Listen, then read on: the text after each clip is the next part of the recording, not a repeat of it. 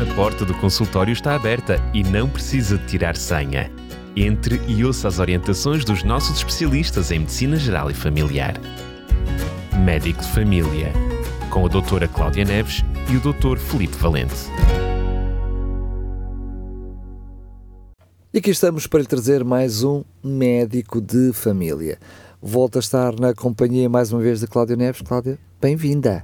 Obrigada, é um prazer estar aqui e vamos continuar a falar de um tema muito comum na nossa sociedade, mas hoje numa perspectiva um bocadinho diferente. Mais positiva, não é? É, Sempre que vamos fazer um dois em um. Eh, na realidade, já falámos, a alimentação tem sido praticamente recorrente também em todos Porque os é que será, não é? Mais uma, se o cancro tem muito a ver com o estilo de vida, então escolheste para o programa de hoje trazer este binómio alimentação-cancro. Exatamente. Porque, como todos nós sabemos, e acredito que os nossos ouvintes também, Uh, o nosso estilo de vida, como já referiste, Daniel, é preponderante na gênese de muitas das doenças, inclusive é do cancro e a alimentação faz parte do nosso estilo de vida. Uh, e atualmente nós sabemos que morrem muitas pessoas por causa da alimentação porque comem em excesso ou porque comem mal. Não é? É bem conhecida aquela frase: Nós somos o que comemos.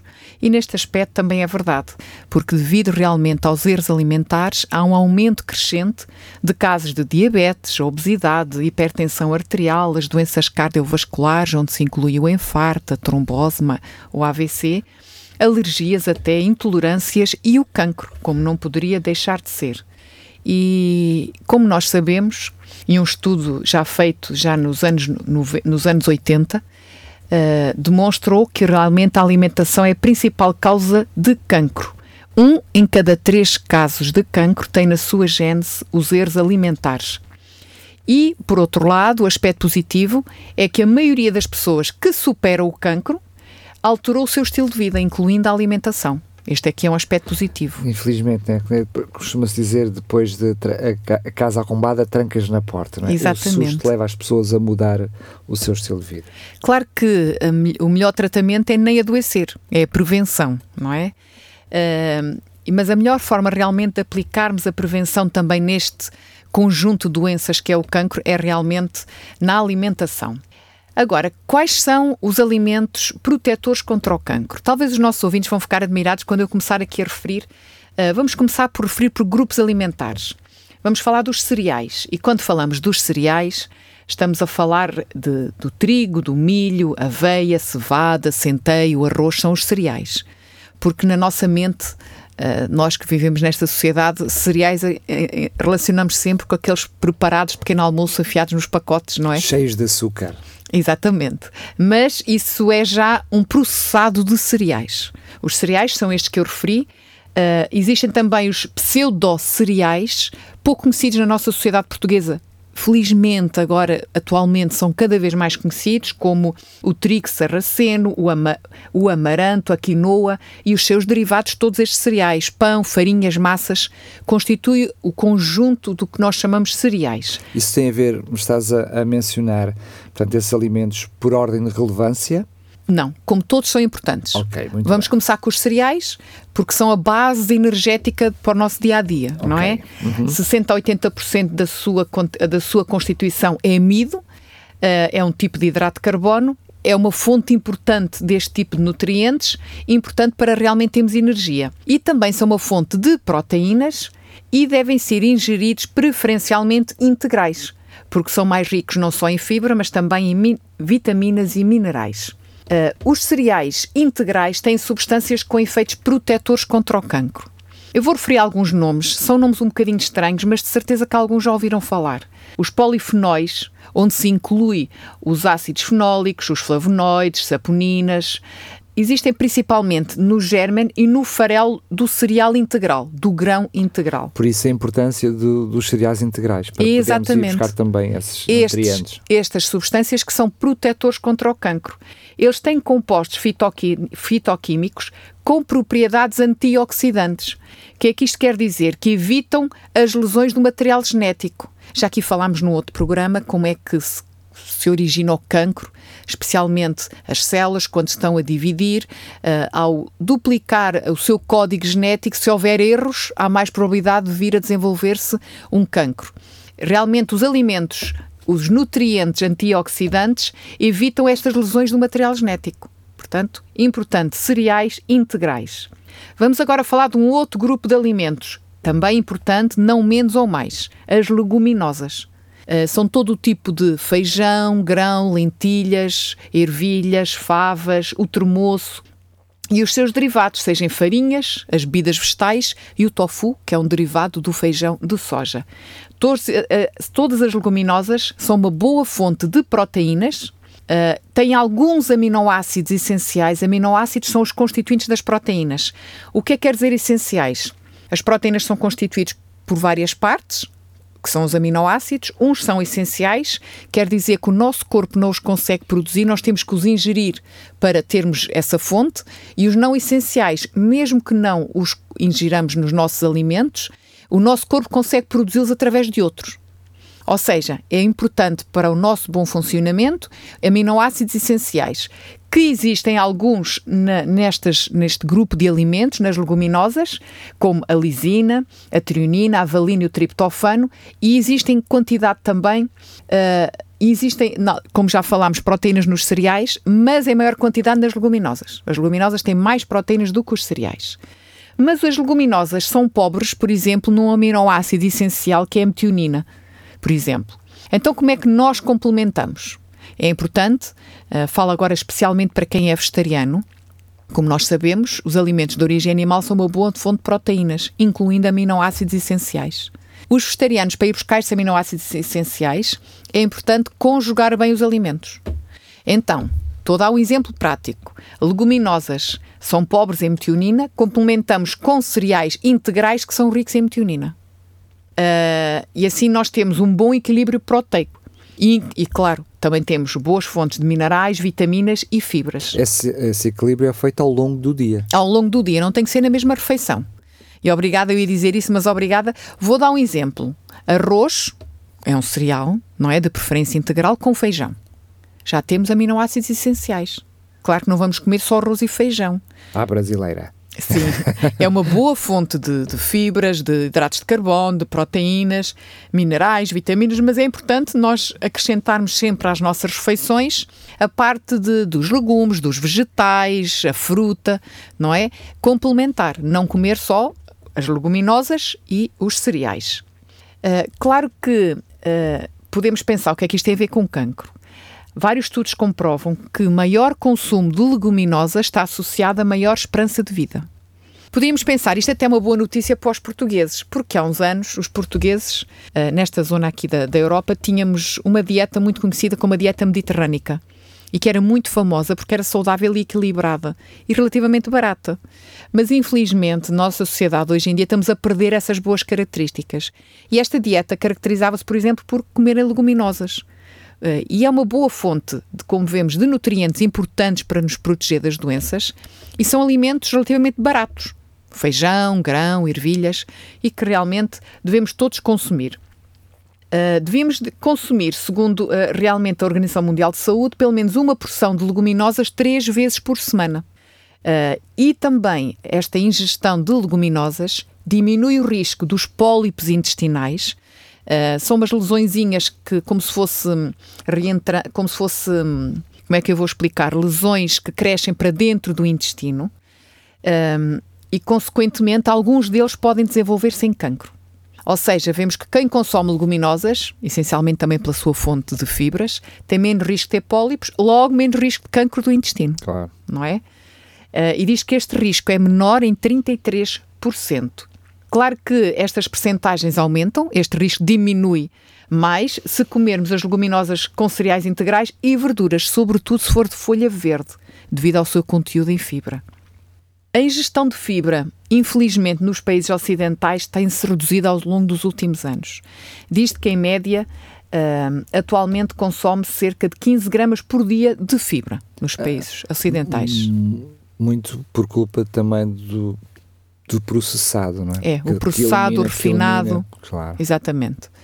Um, a quantidade aconselhada é 50 gramas no mínimo por dia. Vejam o quão nós estamos aquém deste alvo na ingestão de fibras diária, diariamente. Claro que isto tem consequências. Esta menor ingestão de fibra aumenta o risco, como já falei, de cancro do cólon, que é o intestino grosso, do fígado, da mama, consequentemente a mortalidade por cancro e, claro, as doenças cardiovasculares e a diabetes. Depois, mudando aqui de grupo alimentar, vamos falar dos vegetais. Já falámos dos cereais, leguminosas, importantes fontes de fibra, quando os cereais são integrais, e, claro, os vegetais. Quando falamos de vegetais, inclui de vários tipos e várias cores. Por exemplo, tomate, que alguns consideram como fruto, mas pode ser incluído nos vegetais, berinjela, pepino, abóbora, cenoura, feijão verde, alface, couve-flor, espargos, brócolos, pimento, espinafres, beterraba, cebola, tudo coisas que nós conhecemos, não é? O nabo, courgette, o aipo, alho francês e muito mais. Um, eles têm pouca quantidade de proteína, cerca de 1 a 5%, e hidratos de carbono, exceto a batata, que é o tubérculo que tem mais hidratos de carbono, mas não tem gordura, não é? Uh, não são uma boa fonte de energia, ou seja, não são para aumentar peso pelo seu baixo conteúdo calórico, mas são uma boa fonte de vitaminas e minerais. Ou seja, é bom nós comermos sempre, ou seja, eu costumo dizer, a metade do nosso prato deveria ser realmente os vegetais. E quanto mais coloridos, melhor. Maior variedade em vitaminas e minerais, exatamente, nos nutrientes. E assim vamos estar, ter mais aquela noção de saciedade, porque sem, tem muitas fibras, não, uh, não vamos ter fome assim tão cedo e ao mesmo tempo não tem um grande aumento em calorias, não aumenta o peso, que é também, como já vimos, um grande problema da nossa sociedade. Eles são importantes então para controlar o nosso peso corporal. Exatamente porque e devemos consumir cerca de 300 gramas por dia de verduras frescas, de preferência, e de várias cores. O seu consumo normalmente está associado ao aumento da esperança de vida, como já vimos com as leguminosas, à redução das doenças crónicas, entre elas o cancro. Uh, além disso, um, não podemos esquecer, infelizmente, hoje em dia, na produção agrícola em grande escala, numa tentativa de aumentar a produtividade a menor custo, nós temos muitas vezes produtos químicos que são utilizados na agricultura. Esses produtos químicos vão realmente reduzir este poder protetor contra o cancro dos vegetais. Ou seja, devemos, dentro dos vegetais, tentar selecionar o mais uh, natural possível, sem químicos. Eu diria se é que nós consiga, conseguimos. Dentro do é? possível, Dentro por possível. isso é que eu já digo assim, não é? Porque hoje em dia, se fugirmos daqui, nos outros temos os corantes, os conservantes e os antes todos, que também cheios de produtos químicos, mas lá está, isso significa, uh, com conhecimento, uh, de uma forma avisada, fazer boas escolhas dentro daquilo que está ao nosso alcance. É? Exatamente seja no sítio onde compramos, uh, seja em produtores que nós conheçamos, onde a importância moramos. De ler, de ler muito os rótulos para perceber precisamente o que é que eles contêm, o que não contêm. Enfim, fomos perdendo também os mercados rurais, onde sabíamos que muitas vezes podíamos comprar esse tipo de alimentos. Lá está, avisados fazer o melhor possível. Não? É? Claro, quem tem um bocadinho de terra e pode fazer a sua hortinha, melhor ainda, não é? Claro. Aí controla aquilo que põe ou não na terra para os vegetais crescerem, não é? Mas como nem todos podemos ter um bocadinho de terra, vamos tentando fazer o melhor que conseguimos. uh, outro grupo de alimentos que temos que, claro que temos que falar é a fruta. Uh, tem poucos hidratos de carbono simples, de absorção rápida, o mais conhecido é a frutose, não é? Uh, comparativamente, por exemplo, aos cereais ou às leguminosas, também tem pouca proteína, não tem praticamente nada de gordura, exceto a azeitona, o coco e o abacate. Tem muita fibra. Mas também são boas gorduras, não é? São, é verdade. Mas até as coisas boas devemos ingerir moderadamente, claro, não é? Até as coisas boas. São uma boa fonte de fibra e chamados os fitocompostos, que só existem nos vegetais e grande fonte também de vitaminas e, e minerais. Deve ser consumida preferencialmente fresca, mas também pode ser ingerida desidratada, em batidos ou em sumos. Uh, claro que não devemos ou evitar ingerir a fruta com açúcar acrescentado, não é?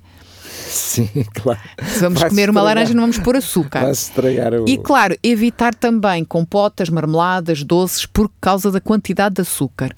Apesar de que hoje em dia já existem algumas receitas que têm muito mais quantidade de fruta do que de açúcar, não é? Mais uma vez, ler os rótulos. Ou então fazer em casa. Não é assim tão difícil fazer um doce ou uma compota, não é? Uh, normalmente, o consumo de fruta também está associado ao aumento da esperança de vida e à redução das doenças crónicas, entre elas o cancro. Agora vou falar aqui de um outro grupo que eu penso que em Portugal nós deveríamos, de uma forma geral, consumir mais com o que estamos a consumir, que são os frutos secos e as sementes. E nós temos boas fontes de, de nozes em Portugal, por exemplo, e a castanha, exatamente. Um, mas não temos, por exemplo, a castanha de caju, uh, amêndoas, em algumas zonas do país temos, avelãs, pistachos, pinhões também temos, são, são frutos secos. E sementes, podemos falar de sementes de sésamo, de girassol, uh, mais recentes em Portugal, penso eu, a chia, por exemplo, papoila, cânhamo. Uh, sementes de abóbora também são excelentes. Uh, todas elas têm uma boa quantidade de fibra, cerca de 14%, e também de proteínas, 20%. São ricas em gordura, umas gorduras saudáveis, mono e poliinsaturadas. Cerca de 53% da sua constituição é gordura. Não tem colesterol. Isto é importante aqui ser dito, porque há pessoas que acham que se comerem nozes, por exemplo, vão estar a aumentar o seu colesterol. Nada do que é de origem vegetal tem colesterol, é só tudo o que é de origem animal. A não ser que nós, quando estamos a utilizar estes tipos de alimentos de origem vegetal, tenhamos, uh, a utilizar uma técnica de, de preparar ou de cozinhar que estejamos a acrescentar o tipo de gordura. Claro, se estamos a fazer um paté e colocamos um óleo, claro, aí estamos ou uma manteiga, uma manteiga, ou um queijo, aí estamos a acrescentar gorduras claro, claro. saturadas. Sim, não mas é? não, não derivam diretamente do, do próprio alimento em si, Exatamente. da em si. Portanto, não tem colesterol, mas, mais uma vez, são boas gorduras, mas ingeridas moderadamente. A dose diária recomendada para um adulto é 30 gramas, mais ou menos uma um mão punhado, cheia. É? Exatamente, um punhado. Isto equivale mais ou menos a 20 castanhas de caju, ou 12 amendoins, ou 23 amêndoas, ou 26 hum. avelãs, ou 5 nozes. 12 amendoins parece-me pouco. É uma coisa que eu, quando como frutos secos, penso muito. Nós, felizmente, na nossa sociedade, até nos supermercados, temos grande quantidade e variedade cada vez melhor de frutos secos e sementes à venda. Uh, de preferência, atenção, não devemos comprar aqueles que têm sal ou caramelizados ou açúcares acrescentados. Aí já vamos a estragar o que é bom, não é? Uh, mas quando nós temos esse tipo de pacote já tudo preparadinho, eu estou a pensar no que me acontece a mim e também podes pensar o que acontece a ti. Por exemplo, se abrimos um pacote desses de amendoim, mesmo sem sal, já preparadinhos, sem casca, comemos muito mais do que quando temos aqueles amendoins estão com casca, temos de estar a descascar e a comer. E eu penso assim, se calhar por alguma razão os frutos secos têm casca.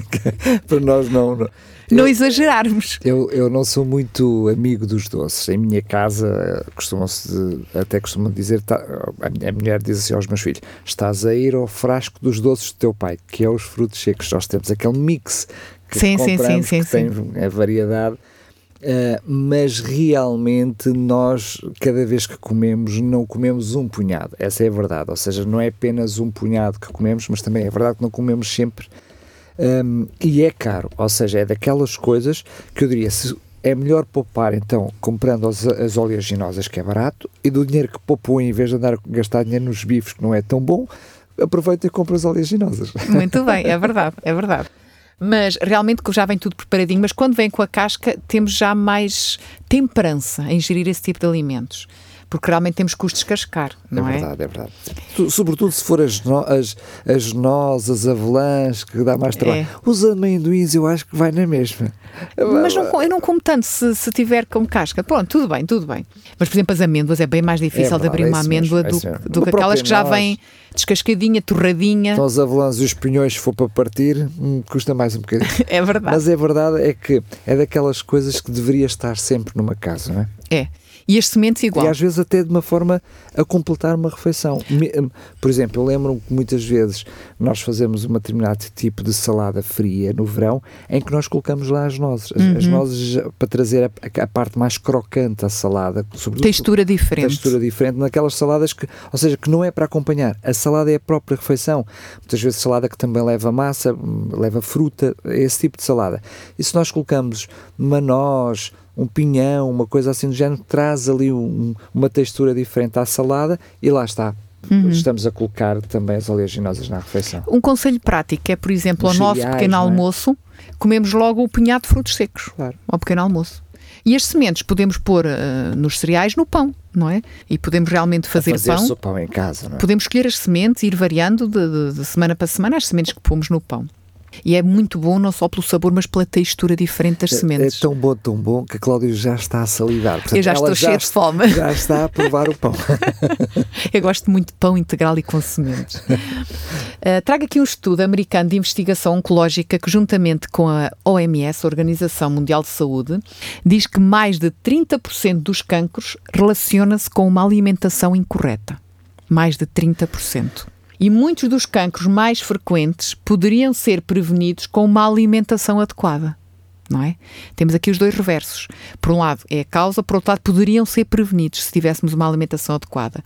Por isso é assim, eh, eu não quero cansar os nossos ouvintes, porque sei que falo muitas vezes aqui da alimentação quando falamos de doenças cardiovasculares, quando até na qualidade do sono falamos da importância dos bons hábitos alimentares, quando falamos da obesidade, mas realmente vemos que aqui relaciona-se com tudo até para falar de cancro, nós temos que falar da importância de termos uma alimentação saudável para evitar, para prevenir e para ajudar a recuperar quem já teve cancro. Porque no estilo de vida, estamos a, se pudéssemos, enfim, eh, não há nenhum um fator superior ao outro, porque tem que haver um equilíbrio. Se eu comer muito bem, mas depois não tiver um bom descanso, não fizer exercício físico, eu estou a perder uma qualidade de vida. A verdade é que nos pilares temos a alimentação e a parte da atividade física, exercício físico, são os pilares do estilo de vida. Portanto, sempre que falarmos algo que uh, tenha preponderância um estilo de vida, é inevitável. Agora vou-te fazer uma provocação. De tudo aquilo que disseste ao longo do programa, uh, na realidade, se nós tivéssemos tirado este binómio alimentação-cancro, tu dirias tudo na mesma. É não é verdade? Porque é verdade que tu mencionaste é o que é. Porque é alimentação saudável. Porque é a alimentação saudável. É, é verdade.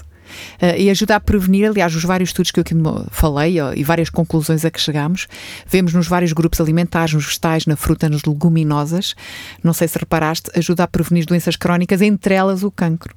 E quando falamos de doenças crónicas, temos as doenças cardiovasculares, a hipertensão, a diabetes, a obesidade.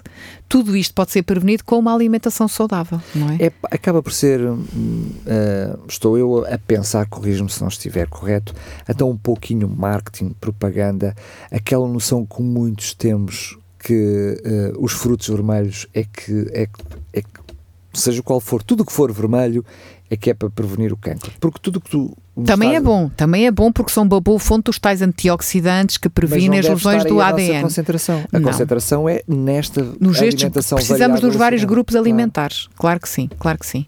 E claro, temos o reverso. Temos aqueles alimentos que podem ser favorecedores de cancro. Claro. E indiretamente podem favorecer as alterações das células. Temos, sobretudo, as carnes fumadas, carnes processadas, salgadas, fermentadas, os conservantes classificados pela Organização Mundial de Saúde como claramente cancerígenos. Já explicámos isto aqui no outro programa, aos realmente os aditivos alimentares que a Organização Mundial de Saúde um, vai como que compartimentar uh, aqueles que são claramente cancerígenos, aqueles que se não se tem a certeza e aqueles que não são, não é? Os que são claramente cancerígenos, à partida, são uh, não incluídos nas. Na, na, sim, sim, não devem ser incluídos devem e ser proibidos, incluídos, sim, nos alimentos. À partida. E, realmente este tipo de carne, que aqui falamos destes grupos alimentares, promove o cancro do cólon e do reto e do estômago. Aliás. Dos mais frequentes.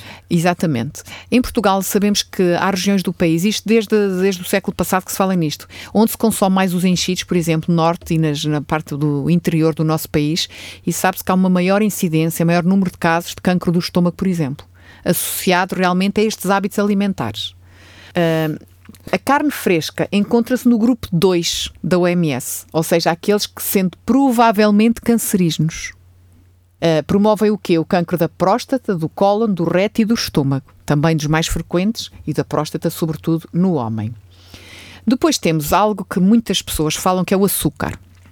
Uh, como já vimos quando falámos na no forma como se desenvolve o cancro, o que é o cancro, a célula cancerígena aquela que já é maligna e que já multiplica-se. Já é cancro, portanto. Mais que o que devia, invade tudo à volta dos seus vizinhos. Devido à sua capacidade rápida, rápida reprodução, ela é insaciável em termos de energia, precisa estar sempre a consumir energia para se conseguir replicar. Onde é que as nossas células vão buscar energia? Glicose. Ou seja, não existe uma associação direta entre o consumo de açúcar simples, a chamada sacarose, o açúcar, que nós uh, compramos, branco, açúcar branco, refinado. Exatamente. Não existe uma relação direta em que esse açúcar uh, aumenta o risco de cancro. Há exceção, realmente, da ligeira evidência para o cancro coloretal, do cólon e do reto. A questão então é que realmente. Então já. Uma ligeira evidência. Uh, há estudos contraditórios nesta área. Agora, não há dúvida, quanto mais glicose nós tivermos a dar às nossas células, mais as células que precisam replicar rapidamente se vão replicar, as células cancerígenas.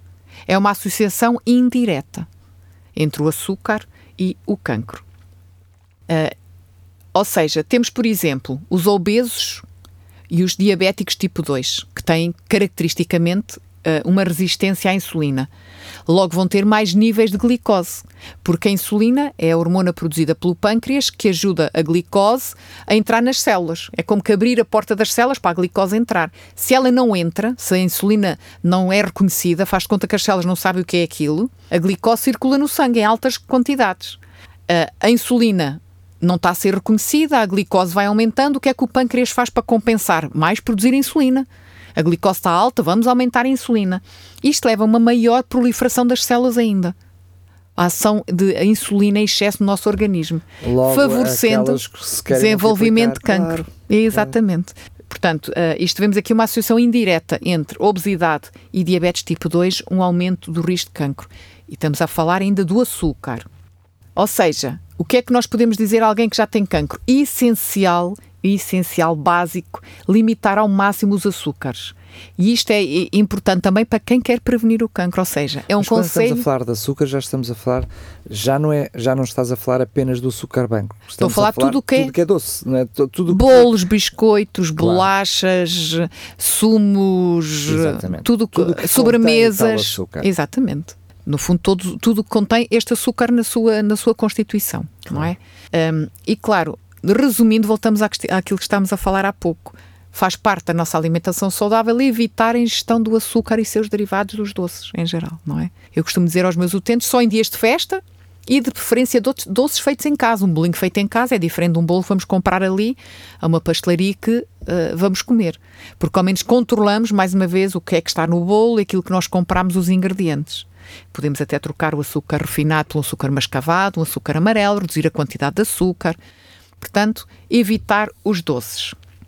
Depois há aqui um outro alimento que é o leite. Leite, quando falo de leite, é leite de vaca. Não estou a falar das bebidas vegetais.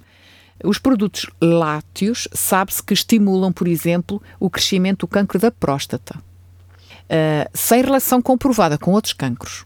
Uh, claro que uh, os estudos estão sempre a surgir, mas atualmente o que existe é isto. Há uma relação entre realmente o consumo de produtos lácteos, leite e derivados, queijo, manteiga, iogurtes, e o cancro da próstata, mas não com os outros cancros.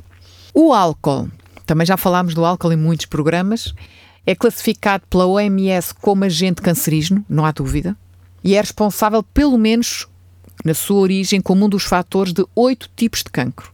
As pessoas associam normalmente só ao, ao fígado, mas não é só o fígado. O fígado é um deles, é verdade. Pâncreas, cólon, esófago, mama, boca, faringe e laringe. São cancros associados na sua origem ao álcool. E claro que o risco cancerígeno do álcool aumenta se a pessoa também fumar. Se, se vier associado Todos ao tabagismo. se multiplicam. Sim, é, nas suas não, consequências. Não é só não se somam, se multiplicam. Nas suas consequências, sim. Um, e do ponto de vista da saúde, não há diferença entre os diversos tipos de bebidas alcoólicas. Qualquer Porque uma. é o álcool em si, não é a própria bebida, não é? Exatamente. Então, a melhor recomendação do ponto de vista preventivo e curativo é não consumir nenhuma bebida alcoólica. Uh, temos o sal que ingerimos conscientemente quando acrescentamos ao nosso cozinhado, estamos a fazer um arroz, vamos pôr sal, conscientemente, não é? Mas inconscientemente nós ingerimos o sódio, o cloreto de sódio, noutros tipos, nos alimentos em si que já têm, que já têm sal. Uh, mas existem aqueles que nós compramos que já têm sal ainda adicionado, que ainda vai estragar e, mais. E alguns que nós compramos com sal ainda vêm com açúcar. Também é verdade, sobretudo processados, enlatados e que geralmente têm muito sal.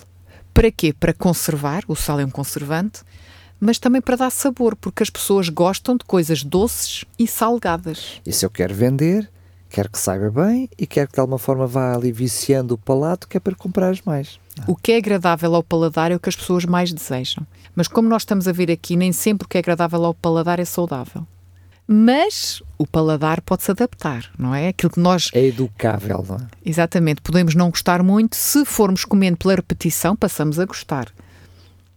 Hum, o sal tem um papel fundamental na origem do cancro, no, no tal processo chamado carcinogênese, e, uh, como vimos, ele é amplamente utilizado consciente ou inconscientemente. O excesso de alimentação, de, de, perdão, o excesso de sal na alimentação aumenta a retenção de líquidos, porque sódio traz água atrás, estudamos isso em química. Se temos sódio num sítio e no, temos uma membrana porosa, do outro lado temos água, a água passa para ver um equilíbrio para o lado do sódio. Excesso de sal, retenção de líquidos, aumento da tensão arterial uh, e pensa-se que também o excesso de sal em alguns tipos de alimentos está associado com uma bactéria que é a Helicobacter pylori, relacionada com o cancro do estômago. Ou seja, sobretudo alimentos muito salgados, processados salgados, estão relacionados com maior incidência desta bactéria no estômago.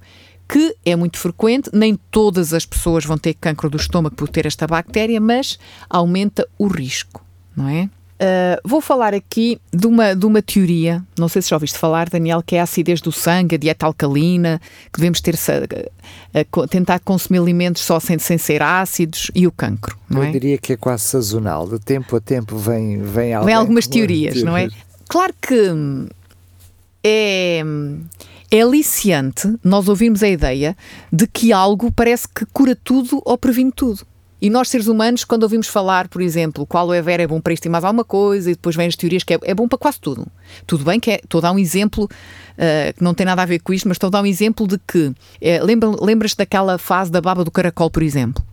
Não. Que era bom para, para tudo que era pele. Ah, sim, sim, eu estava a pensar na alimentação. Quase todas as doenças de pele. Lembro perfeitamente disso. Uma sim. dica importante: não existe nada que seja bom para tudo ao mesmo tempo. Tirando, em termos de um tira, alimento. Tirando a aspirina, realmente. também não é. Desculpa a brincadeira. Mas, mas também os não dois é. do tempo e que a aspirina dava para tudo. em doses diferentes, mas sim. Agora, a teoria da acidez crónica não é uma teoria comprovada por estudos científicos fidedignos, ok? De que muitas doenças, incluindo o cancro, se devem a um tipo de alimentação mais ácida. Ou seja, os alimentos com poder alcalinizante, as frutas, verduras e leguminosas, podem realmente prevenir e até diminuir o tamanho de um cancro, ou seja, são, são protetores, mas não tem a ver com o seu pH, não tem a ver com vamos só consumir alimentos, uma dieta de origem alcalina, para realmente nunca termos cancro ou para tratarmos o nosso cancro, está bem? Claro que alcalinizar excessivamente a nossa alimentação com suplementos como bicarbonato não é bom para a nossa saúde e pode até ser perigoso se for feito de forma continuada ao longo do tempo. Não há evidências científicas suficientes para dizer realmente que as medidas alcalinizantes tratam o cancro. Está bem? Correto. É verdade que os chamados alimentos alcalinizantes, como vimos aqui os vegetais, as frutas leguminosas, são excelentes, mas não é pelo seu pH. Tem a ver, como já vimos, pelo seu conteúdo antioxidante. Enquanto que, por exemplo, carne e derivados são acidificantes, mas não é pelo pH ácido que são prejudiciais, como já vimos, não é? Portanto, há que ter aqui um, um, um bom senso, por assim dizer. Claro que existe, e temos que aqui falar da chamada junk food, aquele tipo de alimentos que nós adotamos uh, dos Estados Unidos da América e afins, infelizmente estamos cada vez a copiar mais, que inclui realmente uh, tudo o que é alimentos de processamento rápido, uh, que normalmente são ricos em gorduras, em açúcar, em sal, uh, têm grande validade, são atraentes, conservantes e aditivos estão cheios, mas não têm grandes nutrientes importantes como as fibras, antioxidantes, vitaminas e minerais. O que é que incluímos aqui? Não estamos a falar só dos hambúrgueres e as batatas fritas. Inclui doces, aperitivos, bolos, alimentos pré-cozinhados, enlatados, processados. E infelizmente, basta ir a um supermercado, temos cada vez refeições já tudo pré-preparado. Devemos evitar isso, devemos ser nós a fazer as nossas saladas, nós a fazer as nossas sopas. Até as saladas já vêm quase preparadas, só falta temperar, já vem tudo misturado no saco e tudo. Exatamente. Mas essas até do mal o menos. Agora, as sopas, por exemplo, ou sei lá, uns pastéis, umas lasanhas, tudo, pré, tudo já, já feito. Em termos de quantidade de gordura, de sal, não estamos a controlar nada é muito mais prejudicial, além de que tem que levar conservantes para conseguir ter uma validade uh, comerciável, por assim dizer, para não se estragar facilmente. Eu diria quase antes até transportável, né? só para chegar até nós já tem que vir com corantes e conservantes. Exatamente. Portanto, e todos estes alimentos aumentam o risco não só de vários tipos de cancro, mas também, mais uma vez, diabetes, obesidade, depressão e Pensa-se que hoje em dia que está relacionada também com a hiperatividade na infância e nós temos cada vez mais frequente isso nas crianças relacionada com alguns corantes e conservantes. Portanto, importante a, a nossa alimentação também para o bom desenvolvimento das nossas crianças. Resumindo aqui, alimentação anticancro. Então, é importante utilizar alimentos que previnam o cancro e utilizar e não utilizar aqueles que o favorecem. Enriquecer os pratos com os alimentos anticancro. São as chamadas crucíferas. Não sei se já ouviste falar. Não. As crucíferas é aqueles que têm na sua superfície quando eu te disser exemplo, já vais perceber. Uh, formato de cruz. Uh, na, sua, na sua, por exemplo, imagina uma folha de couve. As próprias fibras, não é? Os talos, meia, os talos em si têm vários cruzamentos. Isto inclui couve galega, couve de Bruxelas, rúcula, couve-flor, repolho, couve chinesa, agrião, os brócolos em si também, são importantes anticancerígenos, efeito protetor no cancro, por exemplo, da bexiga e do pulmão couvinhas, vegetais, vejamos aqui, não é? O verdinho, estou a ver muito verdinho aí. É verdade. Se há bocado eu falei de grupos alimentares, como ingeri-los e porque é que eles são importantes, agora estou a falar de grupos de alimentos mesmo. Aqui só crucíferas. Uh, um, um, um, que eu acho muito interessante são as maçãs. As maçãs uh, diz que favorecem um, a metabolização hepática e desintoxicação, tendo uma ação protetora contra os efeitos, por exemplo, do fumo do tabaco, que pode provocar cancro. Ou seja, as maçãs são protetoras, por exemplo, relativamente ao cancro. E claro, uh, teria que falar de, dos vermelhos, dos laranjas, dos amarelos, já há bocado falavas dos vermelhos. Podemos incluir os amarelos. Uh, e porquê? As cenouras, beterraba, os citrinos. E porquê que eles são importantes alimentos anticancro? Porque têm realmente os antioxidantes, entre eles o beta-caroteno, que é uma substância presente em todos os alimentos, plantas amarelos, laranja e vermelhos, como a cenoura, damasco, abóbora, melão e até o espinafre, apesar de não ser, a ser verde, é rico em beta-caroteno, e que é importante para a nossa visão, que já ouvimos falar, comer as cenouras é bom para termos os olhos bonitos, e tem uma razão de ser, não é? É importante para o sistema imunitário e tem propriedades anticancerígenas, não é? Uh, não esquecer depois alguns nutrientes que são importantes também. Dentro das gorduras temos os ômega 3. É um tipo de gordura saudável que existe, eu sei, em alguns tipos de peixe. Não esquecer é que o peixe depois tem também o colesterol e outras gorduras associadas. Então, onde é que encontramos ômega 3 em produtos de origem vegetal? Encontramos no óleo de linhaça, linhaça moída, nozes, óleo de soja, óleo de milho e nos vegetais de cor escura, brócolis e espinafres tem um importante não só efeito anticancerígeno, mas também anti-inflamatório. Diz-me, eh, a pergunta é concreta porque também há aqui muito, muitas dúvidas em relação a isso. Porque há quem defenda, sobretudo para os vegetarianos, ou seja, aqueles que não consomem o peixe, que uh, muitas vezes vão buscá-lo apenas na linhaça e, no, e, na, e, nas nozes, que não é em quantidade suficiente e muitas vezes já ouvi dizer que é, sobretudo no ômega 3, que é necessário fazer nessa, nesse uh, item concreto algum complemento. É mesmo assim? A experiência que eu tenho é que não. Uhum. Desde que os vegetarianos tenham uma alimentação variada, e vimos aqui que inclui não só estes, estes, uh, estas sementes e os seus derivados, como o óleo, o óleo de linhaça, mas também os vegetais. É tentar equilibrar com tudo um bocadinho. É importante tudo isto que, eu, que acabámos aqui de falar, em todos os grupos alimentares ingerimos de tudo e claro, variar.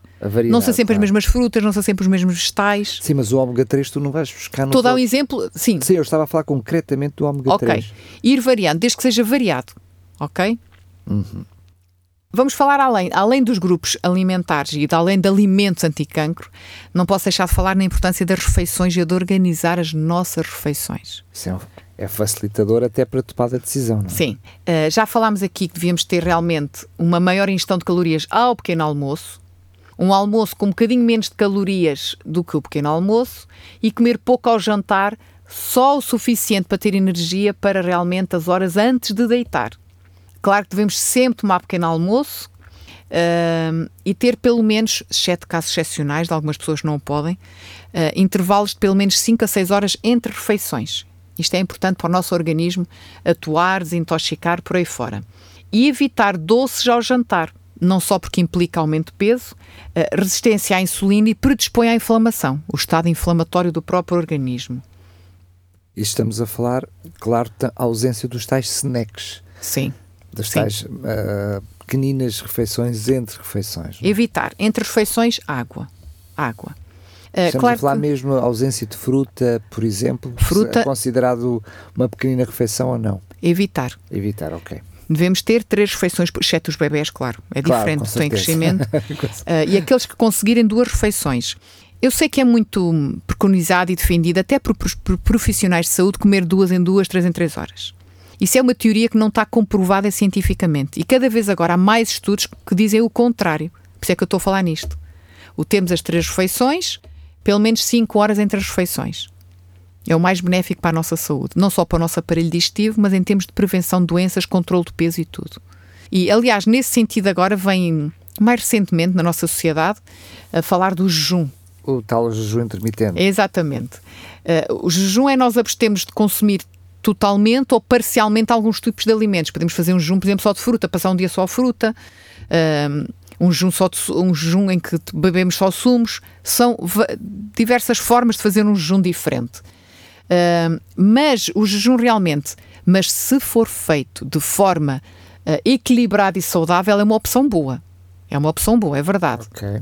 Porquê? Porque o estarmos muitas horas sem comer é um bom instrumento para a regeneração das nossas células, estejam com alterações. Estamos a dar ao nosso organismo tempo para não estar preocupado ali com a digestão agora de uma refeição, para estar preocupado em vamos limpar a casa, regenerar as nossas células, aquelas que estão a, a se tornar más, para que realmente isso não aconteça, vamos ou destruí-las ou tentar eh, eh, tratar essas lesões, por assim dizer. Eh, então vemos assim que o jejum, mas é importante, é isso que me estava a dizer, deve ser de forma bom senso e equilibrada. Não vamos estar a pôr crianças a fazer jejum, por exemplo, eh, que estão em fase de crescimento. Ahm, mas temos, por exemplo, um jejum de 24 horas só beber água é bom. Claro que há pessoas que não o podem fazer. Por exemplo, um diabético insulina ou tratado, se estiver a dar insulina para fazer jejum, tem que de- deixar de dar insulina. Há que pelo menos consultar um profissional se quiser fazer um jejum para alguns tipos de doenças. Outro exemplo é não comer durante 24 horas e só beber bebidas sem calorias nenhumas, as chamadas infusões, os chás de ervinhas, não é? Ah, e há o jejum intermitente, que é o comer num intervalo de 6 a 8 horas e jejuar no tempo restante, por exemplo, omitir o jantar. O deixar de jantar já é um jejum intermitente. Por isso é que dizemos que é uma opção saudável. É benéfico este tipo de jejum, estes tipos que dei aqui, se for repetido ao longo do tempo, por exemplo, 4, 5 vezes num ano. E com estilo de vida e hábitos alimentares saudáveis, não é só comer tudo o que queremos, toda a espécie de porcaria, entre aspas, e depois vamos fazer jejum para desintoxicar. Não. A ideia é termos uma alimentação saudável ao longo do ano inteiro e depois fazer estes jejuns ao longo do ano. Claro que pessoas que tenham baixo peso ou desnutridas e que percam rapidamente peso não devem fazer jejuns. São pessoas que basta estar um dia sem comer, perdem logo muito peso. Pessoas com transtornos alimentares, como uma bulimia, anorexia, também não. As crianças, mulheres grávidas ao amamentar, idosos com alguns tipos de doenças também não o devem fazer. E claro, há outros que podem fazê-lo, mas com cuidado. Doen- Doentes crónicos, alguns que tomam medicação, como já falei aqui, dei o exemplo dos diabéticos, devem consultar um médico antes de jejuar. E para terminarmos eh, esta sessão de alimentação e cancro, não poderia deixar de falar dos sumos. E quando falo dos sumos, não são aqueles sumos que se vendem nas garrafas do supermercado, que muitos deles são refrigerantes. Não é esse conceito. É fruta espremida ou vegetais triturados. Sumo natural, chamamos assim. Natural e de preferência feita em casa, sim. Na hora e ingerida logo. Antes de oxidar. Exatamente. São ideais para pre- prevenir e combater, tratar o cancro. Porquê? Porque nós, ao espremer fruta e vegetais, nós estamos a concentrar ainda mais os seus antioxidantes, porque lhe tiramos a fibra. Claro que é importante comer os vegetais e os frutos de forma integral. Mas nos casos específicos, realmente, de pessoas que têm cancro ou pessoas que de vez em quando querem fazer uma desintoxicação, estes sumos são bons porque têm realmente concentração elevada de antioxidantes e de substâncias protetoras naturais. Quais são as vantagens relativamente aos alimentos sólidos? É que são mais fáceis de tomar, Eu mais facilmente, realmente, por exemplo, se triturar aqui uma maçã, uh, duas folhas de couve e uma cenoura, e um bocadinho de beterraba, por exemplo. Um, mais rapidamente consumo aquilo numa corrida antes de trabalhar do que estar a comer aqueles alimentos, não é? É mais fácil, mais rápido. Permite ingerir maior quantidade de substâncias ativas contra o cancro, porque estão concentrados. Permite tomar alimentos crus e sem serem processados no seu estado natural, não é? Porque os sumos realmente, como já falámos, devem ser naturais. E assim, resumindo, não esquecer que são importantes os vários grupos alimentares, os cereais, as leguminosas, os vegetais, as frutas, os frutos secos e as sementes. Atenção à carne, a forma como é preparada a carne, o tipo de carne que ingerimos, leite e derivados, os açúcares e derivados, que inclui todos os doces. E preferir realmente tudo o mais natural possível. Não é? E o jejum também pode ajudar de vez em quando, se for de forma equilibrada. Muito bem, ficamos aqui com esta receita feita, eh, com todas as informações, que nós também tenhamos a capacidade de colocar estas coisas em prática, não, que não seja só teoria, porque senão não serve nada, ficar na mente e elas não passarem à prática não serve nada. Mas é temos que ser nós a querer mudar. E eu lá está. Não pode ser imposto. E, e de uma forma progressiva, Sim. Uh, porque senão facilmente desistimos e podemos, uh, eu diria, ficar ainda piores do que quando começámos o processo. É verdade que tudo isto muitas vezes implica um maior planeamento, uma maior estratégia, quer na ida às compras, quer na preparação da, das refeições, mas na prática, pelo menos eu olho para mim, são daquelas coisas que acabam depois de entrar no ritmo, não é? É verdade que isto depois são torna-se rotina. É rotina, é isso mesmo. Cláudia, mais uma vez, muito obrigado e até ao próximo programa. Até à próxima. A porta do consultório está aberta e não precisa de tirar senha. Entre e ouça as orientações dos nossos especialistas em Medicina Geral e Familiar. Médico de Família, com a doutora Cláudia Neves e o doutor Felipe Valente.